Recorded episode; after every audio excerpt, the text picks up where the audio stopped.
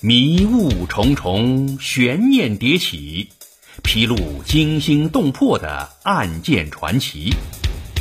包剪抽丝，去伪存真，揭开错综复杂的尘封真相。一个个扑朔迷离的谜团，一个个扣人心弦的故事，一个个震撼心灵的史实。欢迎收听《古今悬案疑案奇案》，编著文章，播讲天路有声。亲爱的听众，你好，今天要为您播讲的是神秘的东方金字塔，揭秘高句丽国。在二十世纪九十年代，考古工作者在东北的鸭绿江北岸。发现了许多神秘的建筑遗址，其中有的建筑是山一样的庞然大物，屹立在鸭绿江岸边，不知道经过了多少岁月。这些巨石构造的建筑呈方坛基座的结尖锥形，竟有几分像玛雅文明的金字塔。难道这也是一个神秘文明的庙宇吗？专家根据历史文献和考古遗址推断，这里应该是高句丽的早期都城所在地。那么，这巨石建造的金字塔形建筑是都城吗？显然不是。这里有七百多座这样的建筑，它们大小不一，肯定没有这么多的都城。后来的考古证明，这里是高句丽国的古墓群。这么庞大的墓群，而且大多是用巨石封墓，这不同于中原的封土陵墓。这种巨石堆积需要更加巨大的人力。到底这神秘的高句丽是怎样的一个国家呢？说起高句丽，我们可能还记得，就是这个国家曾经让隋唐两朝的远征军铩羽而归。那么。这个偏居朝鲜半岛北部的小国，为何有这么强大的力量呢？带着这一系列的疑问，我们首先来看看高句丽的建立过程。在遥远的古代，我国的东部就生活着被称为东夷的部落。这些古老民族的一支，后来到了东北地区，建立了许多拥有弹丸之地的政权。高句丽。就从这些政权中萌芽，逐渐强大。据史料记载，高句丽的创建者朱蒙来自夫余国，他是被迫逃离出来的。关于他的出逃，有许多神秘的传说。据说，夫余国王在外出狩猎时，他的妃子在家有孕，国王回来以后就怀疑妃子不忠。妃子却说是一个鸡蛋一样的东西钻进了肚子里，就怀孕了。后来妃子生了一个儿子，这就是朱蒙。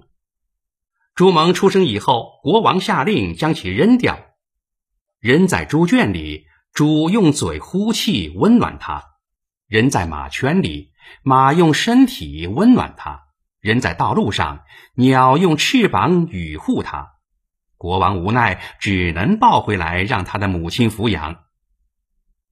长大以后，朱蒙勇武有力，很多人和他的关系很好。国王害怕朱蒙争夺王位，便想杀掉朱蒙。有人密告了朱蒙，朱蒙于是沿着鸭绿江向南逃离，最后来到了今天的辽宁省怀仁县五女山地区。他看到这里土壤肥沃，人民淳朴，山河险固，遂决定在此安家。很快，他就在这里建立了高句丽王权。朱蒙建立政权的时候，大概是西汉的汉元帝时，高句丽国也是汉朝的附属地，遵从西汉的管理。朱蒙在这里修建了五女山城，这就是高句丽最早的都城。后来还修建了平原城。高句丽早期的都城就是集山城和平原城互为依托。现在，这些巨大的石城都还存在，和上面提到的七百多座陵墓一起，构成了神秘的高句丽古国。朱蒙死后，由其子高句丽继位，史称琉璃王或琉璃明王。此后，高句丽也一直在扩张自己的势力，比如他们一直在争夺辽东的土地。我们知道，后来的高句丽有着强大的军事作战能力。那么，这时候他们的军事实力如何呢？强大的野心也不能掩饰他们的势力单薄。高句丽在汉魏时，竟然两次被汉族军队摧城拔地。在东汉汉献帝建安十四年（公元209年），同样处于东北的公孙康就破齐国，焚烧易洛。这是高句丽历史上第一次被汉军攻破。当时的国王高延优不得不重新修造国都。曹魏时期。高句丽屡次进犯辽东，杀掠边民，抢夺财物。魏文帝正始五年（二四四年），幽州刺史母丘俭率步骑万余人讨伐高句丽。高句丽王高魏公率领两万军队迎战，最后高句丽军大败。曹魏大军乘胜追击，攻占了高句丽的国都，并烧毁了都城。后来，母丘俭追击高句丽王及其余部，一直追到现在的日本海西岸。那么，高句丽是否因此而灭亡了呢？然而，这支逃亡的政权并没有消失，他们向南边的朝鲜半岛发展了。高句丽后来发展的更加强大，在北魏始光四年（四二七年）。高句丽将都城南迁至平壤，也就是现在的朝鲜首都，从此就进入了朝鲜半岛的三国时代。高句丽、新罗、百济并立，而且高句丽是其中最为强大的政权。对于这个隐患，隋朝曾四次远征高句丽，最终并没有占到任何便宜。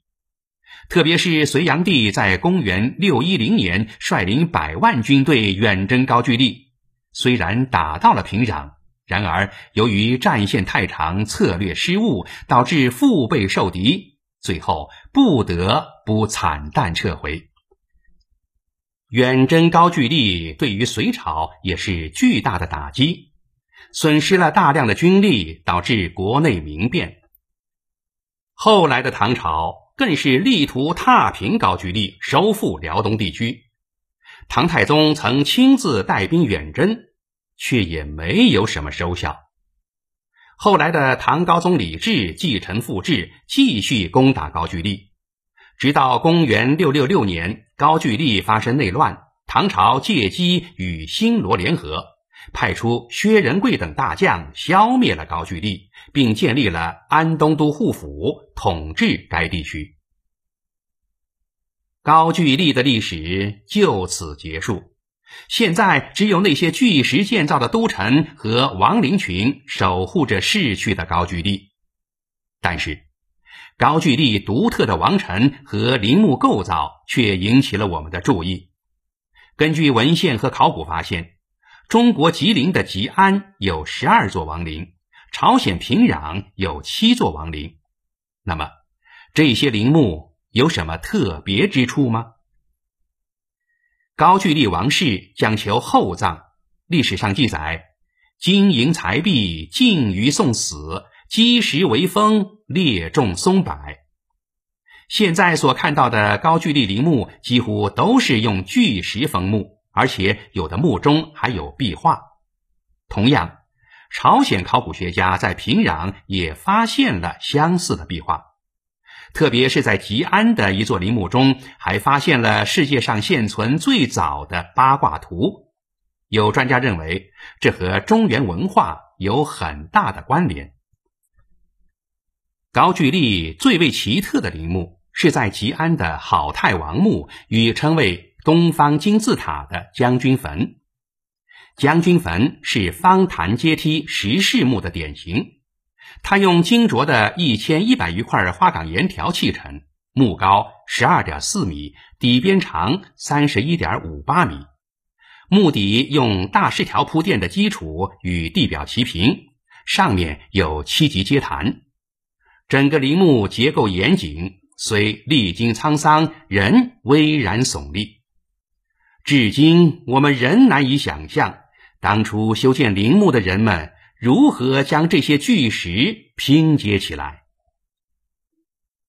历史化外因：二零零四年七月，《中国申报》的高句丽王臣王陵及贵族墓葬项目列入世界文化遗产名录，这些都是高句丽早期文明的遗址。同年。朝鲜境内的六十三座高句丽古墓也被列为世界文化遗产，而其代表的就是高句丽后期文明。这两大文化遗产至今就连绵在中国东北至朝鲜半岛之间。好了，亲爱的听众，今天就为您播讲到这里，感谢您的收听，咱们下节再会。